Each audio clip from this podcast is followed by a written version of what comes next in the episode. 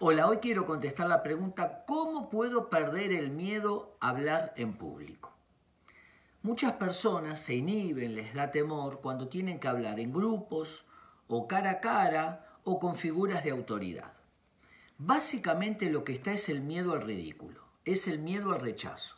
Si cometo un error, eh, me equivoco, me sale mal, se van a burlar, me van a castigar, me van a retar. Es decir, que la ansiedad lo que hace es estar expectante de qué es lo que el otro va a hacer conmigo o qué actitud el otro está teniendo. Y esta observación permanente de la reacción del otro, sea el grupo, la persona o la figura de autoridad, hace que aumente la ansiedad. Y cuando aumenta la ansiedad, sucede una profecía autocumplida. Nos equivocamos, nos va mal, etc. Es decir, que la persona proyecta un miedo en el otro que vuelve en forma de castigo. Tengo miedo a que vos me retes, me castigues, etc. Una técnica que le ha servido a mucha gente.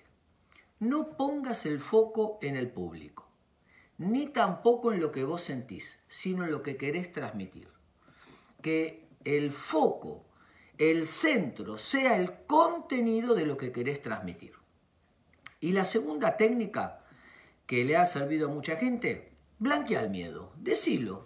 Tengo miedo a equivocarme, seguramente me voy a olvidar. La gente que va a hacer va a aplaudir.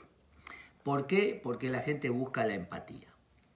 No tenemos que ponernos arriba de nadie, porque eso es narcisismo, ni debajo de nadie, porque eso es felpudo, ponernos al lado. Ni tampoco poner a nadie arriba y a nadie abajo, sino al lado. Cuando aprendemos a saber que el error es parte de la vida y que lo importante es el contenido y el ser buena gente va a hacer que la ansiedad disminuya y probablemente todo salga mucho mejor. Espero que les sirva.